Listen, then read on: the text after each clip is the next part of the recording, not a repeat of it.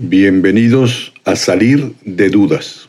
El padre Pablo Arce Gargollo contesta una a una, en directo. Comenzamos Salir de Dudas.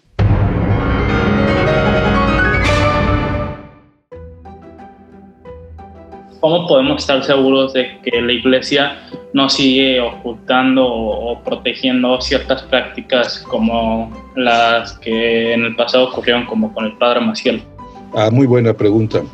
Pues mira, eh, yo, yo, creo que, que, la iglesia no supo qué hacer eh, cuando empezaron a salir casos de los pederastas, no solo Maciel, hay un caso muy sonado que en, pocos días va a salir todo, la, el mugrero de un ex, ex, cardenal en Estados Unidos, el gran McCarry, eh, fue eh, arzobispo de Washington fue reducido al estado laical, porque era otro caso peor quizá que Maciel. Son casos penosísimos dentro de la iglesia. Pero digamos que fruto de la revolución sexual, esa que empezó con Hugh Hofner con, eh, y todos esos pensadores que hemos estudiado, pues también eso le pegó a la iglesia. Hubo, gente que entró a seminarios sin querer realmente ser sacerdote, por llevar doble vida o por poder o lo que sea, ¿no? Se habrán dado muchos casos muy, muy y la iglesia se sorprendió. Cuando empezaron a salir, no supo muy bien qué hacer. Pensaba incluso que bastaba cambiarlos de una iglesia o de una cosa, y eso no era la solución, era un problema integral de la persona. Estaban enfermos, etcétera, o que son incapaces de vivir la castidad. Pero ahora la iglesia tiene tolerancia cero. Ya desde Juan Pablo II empezó a apretar. Juan Pablo, II no pudo directamente. Eh, eh, agarrar el caso Maciel, ya estaba en el Vaticano, lo llevaba el cardenal Ratzinger, luego Papa Benedicto XVI. Digamos que incluso Maciel engañó a Juan Pablo II, ¿no? Porque pues hacía una labor muy grande, etcétera, etcétera, pero sí pidió Juan Pablo II a Ratzinger investigue ese asunto porque era el que le, tocaba estudiarlo y se murió y, y, luego ya lo castigó Benedicto XVI. Con el Papa Francisco la tolerancia es cero, eh, cualquier, un sacerdote nosotros los sacerdotes, me incluyo por supuesto, somos las personas más indefensas del mundo. Si a mí alguien me acusa en este momento infundadamente de acoso sexual o de pederasta, por lo pronto quedo suspendido y entro a un proceso que va a Roma, directamente a Roma. Y tendría que defender mi, mi, mi postura porque hay muchas también acusaciones falsas. Hay un caso muy sonado de un sacerdote diocesano de San Salvador que fue falsamente acusado, eh, y otro caso, un cardenal, el de, Australia, el cardenal Pell. En los dos casos, después de Pell, el cardenal Pell acaba de salir de la cárcel, estar tres años en la cárcel en Australia. Era el segundo de a del Vaticano, después del tercero, eh, eh, todos los casos económicos. Y luego se ha demostrado que fueron acusaciones falsas. El caso del sacerdote del Salvador también y ese fue reducido al estado laical. O sea que la, yo creo que la iglesia está actuando con mucha fuerza y qué bueno. Un solo caso es suficiente y bastante para hacer una tropelía gravísima. Y, bueno, pues están en eso, ahora se cuida mucho quienes entran a los seminarios, se cuida mucho eh, los que van a ser ordenados sacerdotes, cualquier mal comportamiento de un sacerdote o sospecha, inmediatamente hay que tomar cartas en el asunto yo creo que vamos por buen camino y que bueno, que los que no deben estar en la iglesia como sacerdotes, grandes ejemplares, no tienen que salir.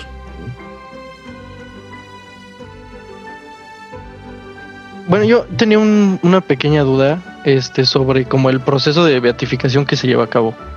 O sea, digo, nunca he estado muy metido en eso, pero quería saber más o menos cómo, cómo se hace básicamente. Sí, muy bien.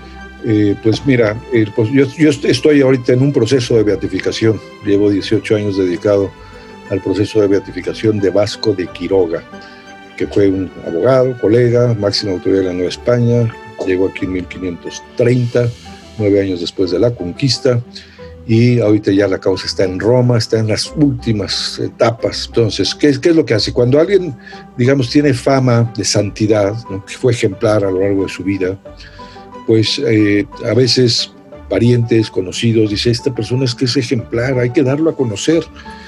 No, no porque él ya está en el cielo, ¿no? sino porque en el fondo siempre nos ayuda a todos, todos vamos caminando, vamos como en un camino hacia arriba para llegar al cielo, y cuando vemos gentes que fueron ejemplares en su manera de, comportarse, eh, alegres, sencillos, humildes, que se preocupaban por los demás, pues te anima, dice, oye, está, es bueno, sí se puede, ¿no? Y entonces, pues eh, van con el obispo del lugar donde falleció, es donde fallece la diócesis, le dicen al obispo, el obispo, si, si, si conoce o conocía algo de él o lo, lo explican, si lo ve conveniente, entonces le pide a todos los obispos del país, a la conferencia episcopal, eh, su parecer si se puede iniciar la causa. Una vez que tenga ese parecer, se manda a Roma diciendo, ¿no? hay una oficina en concreto que se llama la Sagrada Congregación para las Causas de los Santos. Y ahí se les manda toda la información. Entonces autorizan que se inicie un proceso de investigación y se hace toda una comisión de, este, de, de gentes y un tribunal para estudiar todo lo que hizo, lo que dijo, testimonios, se empieza a recoger recoger toda la información. Claro, hay eh, las causas, esas, pues hay causas muy antiguas, tenemos poca información, era el caso de Vasco de Quiroga, pues él murió en 1565 y pues no teníamos casi documentación, más que había mucha fama de santidad de siglos, ¿no? Entonces nos metimos a, los, a la cantidad de los archivos, él, fue luego obispo de, Morelia y entonces en el arzobispado de Morelia y en Pátzcuaro y luego fuimos al archivo de la Nación al archivo general de Indias en España y empezamos, se arma todo para demostrar cómo fue ejemplar los testimonios, ¿no? Entonces, pues después de eso, pues nosotros sacamos después de eso 900 páginas de estudio y mandamos 106 cajas de documentación a Roma la Sagrada una causa enorme, muy bonita, preciosa, y entonces ahí empiezan a estudiar los expertos. entonces, ya que este, van con son procesos muy largos, van con el Papa, y este, hay un abogado del diablo, que ya le llama, que es el que pone más dificultades para que... Es un proceso muy serio, con un rigor histórico tremendo, te regresan muchos papeles, esto no, esto no, esto sí, esto, ta, ta, ta, ta, y luego pues ya el Papa ve que sí, entonces una vez que te aceptan esa causa se le llama siervo de Dios y una vez que ya se ve que, que, no hay duda de su santidad, se le conoce como venerable y después se pide el parecer de Dios, lo que se llama el dedo de Dios. Tienes que demostrar una, un milagro, una acción que no tiene explicación humana. La mayoría de los casos son casos de salud, ¿no? Una persona que tiene un, un cáncer inmenso, un tumor y que de la noche a la mañana piden por la intención de esa persona y ya no hay cáncer, ¿no? O el caso de San Juan Diego, por ejemplo, ¿no? Un muchacho que se tiró, se drogó y tal, se peleó con su mamá y se tiró del tercer piso del edificio en la Ciudad de México. Se le rompió el cráneo, estaba saliendo todo por... Lo metieron a un hospital y dijeron, ya está casi muerto. La mamá rezando a Juan Diego y al día siguiente se levantó sin ninguna señal en la cabeza. Un caso claro, es que con los testimonios de los médicos y tal, y muchos médicos no aceptan porque no hay explicación humana, pero tiene que hacer eso un milagro. Es el dedo de Dios. Entonces ya el Papa decide primero beatificarlo, se le conoce como beato, y después ya siendo beato, se pide otro milagro, otro es el dedo de Dios, también grande, fuerte, e inexplicable, para que se le canonice. Y entonces entra en el canon de los santos, la lista de los santos. ¿no? Y en el fondo, pues todos tenemos que buscar la santidad. Dios quiere que todos los hombres busquemos la santidad, sean perfectos como mi Padre Celestial es perfecto. O sea que no, hay, no se trata de ser aquí mediocre, sino hay que tirarle, tirarle a la santidad. ¿eh?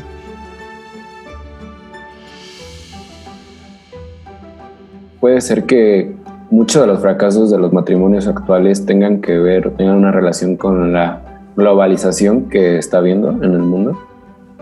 Porque, no sé, o sea, yo veo a mis abuelos, por ejemplo, y siento que, pues, a ellos como el, divorciarse era como el fin del mundo y siento que, y ahorita para las personas es como un trámite cualquiera Sí, bueno, la pregunta es, muy buena. Mira, efectivamente hoy tenemos un altísimo porcentaje de personas que fracasan en su matrimonio. En el mundo católico, pues se calcula que más del 52 hasta el 56% de los que se casan por la iglesia como sacramento, estos años, fracasó su matrimonio. ¿Por qué? Encontré esto en internet. Mira, se metió Siria en nuestra conversación pero sí no creo que sepa mucho de teología. Pues eh, gracias y bien otro día. Eh, entonces, lo que sucede, no es que la, la, globalización tiene cosas maravillosas, yo creo que es el, tema de fondo es que muchos no saben qué es el matrimonio, ¿no? no saben lo que es el sexo, el verdadero sexo, lo que Dios quiere, pues eh, como es una maravilla, ¿no? pero un sexo como humanos, eh, somos imagen y semejanza de Dios, el lenguaje del cuerpo, y quizá lo que hay en, día más que la globalización, yo diría el gran egoísmo, nos han educado para el egoísmo, yo, yo, yo, mío, mío, mío, personas que se la pasan 20, 25, 28, 29, 30 y tantos años antes de casarse en el gimnasio del egoísmo, diciendo mío, yo, yo, yo, y claro, cuando se presentan delante del sacerdote y dice, promete serte fiel en lo próspero, en lo adverso, en la salud y en la enfermedad, amarte y respetarte todos los días de mi vida, pues es un dicho, pero no tienen la práctica. Todo el día han estado pensando en sí mismos y cuando hay que darse a la otra persona enteramente, libre, total, fiel y fecundo, lo pueden. Entonces fracasa el matrimonio. Ese es el gran tema. ¿Qué pasaba con nuestros abuelos? Evidentemente quizá algunos no se separaban pues un poco por el miedo a qué dirán, cosa que es muy mala también. Pero otros sí entendieron y a veces hay que aguantar vara. Hay que decir, bueno, pues sí, efectivamente no, esto no salió como yo lo había planeado, pero por amor uno es capaz de sacrificarse absolutamente, incluso con una persona que a la vuelta de los años se vuelve enferma, se vuelve necia. Esa es la maravilla del matrimonio, porque si es, ahorita ya no me gusta, te quiero mientras me des dinero, te quiero mientras me des poder, te quiero mientras estés guapo o no te arrugues. Eso no tiene chiste, te quiero para siempre incluso con tus defectos. Ahora mismo te quiero con todos tus defectos. Esa es la maravilla del matrimonio cristiano y es lo que hay que fomentar. Por eso es interesante que ya desde novios, pues eh, en vez de, hay que, se hablan de muchas cosas en el noviazgo, pero hay que hablar de cosas serias y entre otras, de, cuando ya están por casarse a meses o años, decir, vamos a pensarle, vamos a darle muchas vueltas a este tema porque nos estamos jugando no solo nuestra vida, sino la vida de los que vienen y la vida de nuestras familias, porque un matrimonio destrozado, fracasado, genera unos problemas tremendos a las familias y a la sociedad. Se desintegra la sociedad. Atrévete a preguntar. Envía tus preguntas por correo electrónico a salir de dudas seguido arroba juandiegonetwork.com. Dinos también si quieres participar en vivo en una sesión por Zoom. Está claro, hay que salir de dudas.